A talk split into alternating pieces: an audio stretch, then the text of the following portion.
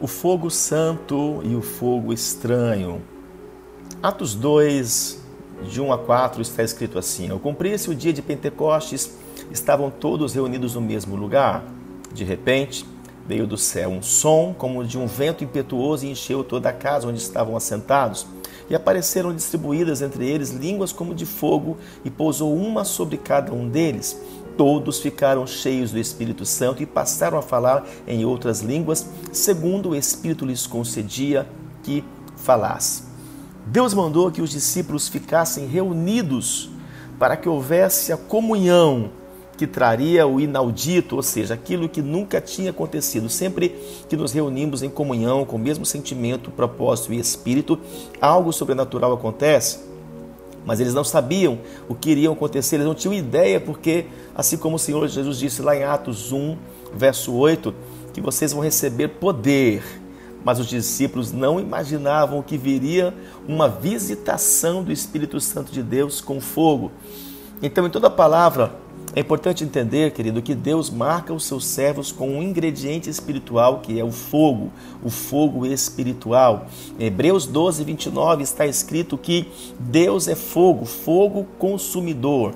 Agora, as expectativas na palavra como este fogo espiritual estão em todas as escrituras sagradas e Deus o usa para juízo, para conhecimento, desculpe, para reconhecimento e para manifestação da sua glória mas muitos não entenderam ainda a profundidade, ou seja, a manifestação de Deus por meio deste fogo santo.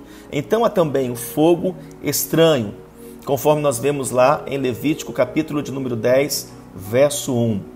Nadab e Abiú, filhos de Arão, tomaram cada um o seu incensário e puseram neles fogo, e sobre este incenso e trouxeram fogo estranho perante a face do Senhor, e o que lhes não ordenara. Então saiu fogo de diante do Senhor e os consumiu e morreram perante o Senhor. Meu Deus, as famílias de Nadab e Abiú se levantaram e se rebelaram contra a sua liderança, contra a sua paternidade, contra o apóstolo Moisés. E o fogo aqui é usado como uma maneira de estabelecer uma relação santa com Deus. Ele disse: Nós vamos colocar o holocausto. O fogo que Deus receber, este é fogo santo. Porém, Nadab e Abiú, eles prepararam o seu fogo e aquele fogo não se comunicou com Deus porque era o fogo da rebeldia, era o fogo da insubmissão, era um fogo estranho. E por causa disso, ele e as suas famílias foram mortos e foram todos consumidos. Meu Deus, isso é muito forte. Hoje, nesse tempo, há muito fogo estranho sendo levantado. Mas este fogo, ele não tem como se comunicar com Deus, porque fogo estranho. É um fogo estranho que é produto da rebeldia. Ele fica no nível da terra. Ele é um fogo apenas carnal. Quando Moisés levanta o seu fogo, aí sim Deus se comunica e sobe como um incenso agradável diante do nosso Deus. Por quê? Por causa do coração de Moisés. Então nós precisamos ter essa relação com o Espírito Santo de Deus, onde o Senhor aceite as nossas vidas e a nossa oferta e não habite em nós nenhum tipo de fogo estranho, de origem nenhuma e de natureza nenhuma, mas que seja verdadeiramente santo. É importante que haja esse entendimento. Lá em 2 Timóteo capítulo 4, procura vir te ter comigo depressa, porque Demas, tendo amado o presente século, olha isso, me abandonou, disse o apóstolo Paulo, e se foi para Tessalônica. Crescente foi para Galácia, Tito para Dalmácia, somente Lucas está comigo.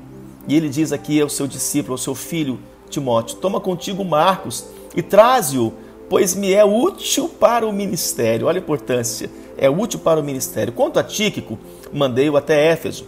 Quando vieres, traze também a capa que deixei em Troade e em casa de Carpo, bem como os livros, especialmente os pergaminhos.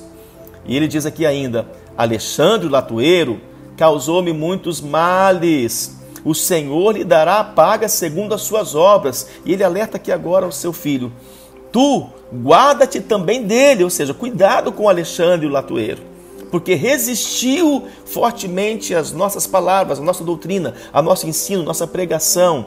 Na minha primeira defesa, olha Paulo abrindo o coração, queridos, ninguém foi a meu favor, antes todos me abandonaram. E ele, ainda com coração perdoador, ele diz que isso não lhe seja posto em conta. Mas o Senhor me assistiu, me revestiu de forças, para que, por intermédio, a pregação fosse plenamente cumprida e todos os gentios a ouvissem. E fui libertado da boca do leão. O Senhor me livrará, me livrará também de toda obra maligna e me levará salvo para o seu reino celestial. A Ele glória pelos séculos dos séculos. Amém. Também nós vimos também, além desse texto, o que aconteceu em Sodoma e Gomorra, que estavam infestados, queridos, pelo pecado, pela prostituição, pela pornografia. Deus disse: Eu vou enviar os meus anjos e vou consumir a cidade. Gênesis 20, 19, 24 está escrito: Então fez o Senhor chover enxofre e fogo da parte do Senhor sobre Sodoma e Gomorra. Então Deus manda fogo dos céus que consome Sodoma e Gomorra por meio deste ingrediente que é exatamente o fogo santo que cai dos céus. Por isso hoje há uma chama nesse Kairos, há uma chama de Deus para ser acesa em cada um de nós, que é esta chama apostólica que vence a malignidade, que vence a rebeldia, que vence o pecado, que vence toda a, a, busca pelas coisas do mundo e que nos dá autoridade contra as obras do diabo e contra aquilo que Satanás faz. Então hoje você vai receber esse poder, este fogo. Receba agora. Deus vai agir em sua vida por meio deste fogo, nessa relação com Deus. E essa relação com Deus será melhor e mais intensa. E você vai caminhar na intimidade do Espírito Santo de Deus. Em nome de Jesus. Amém, amém e amém.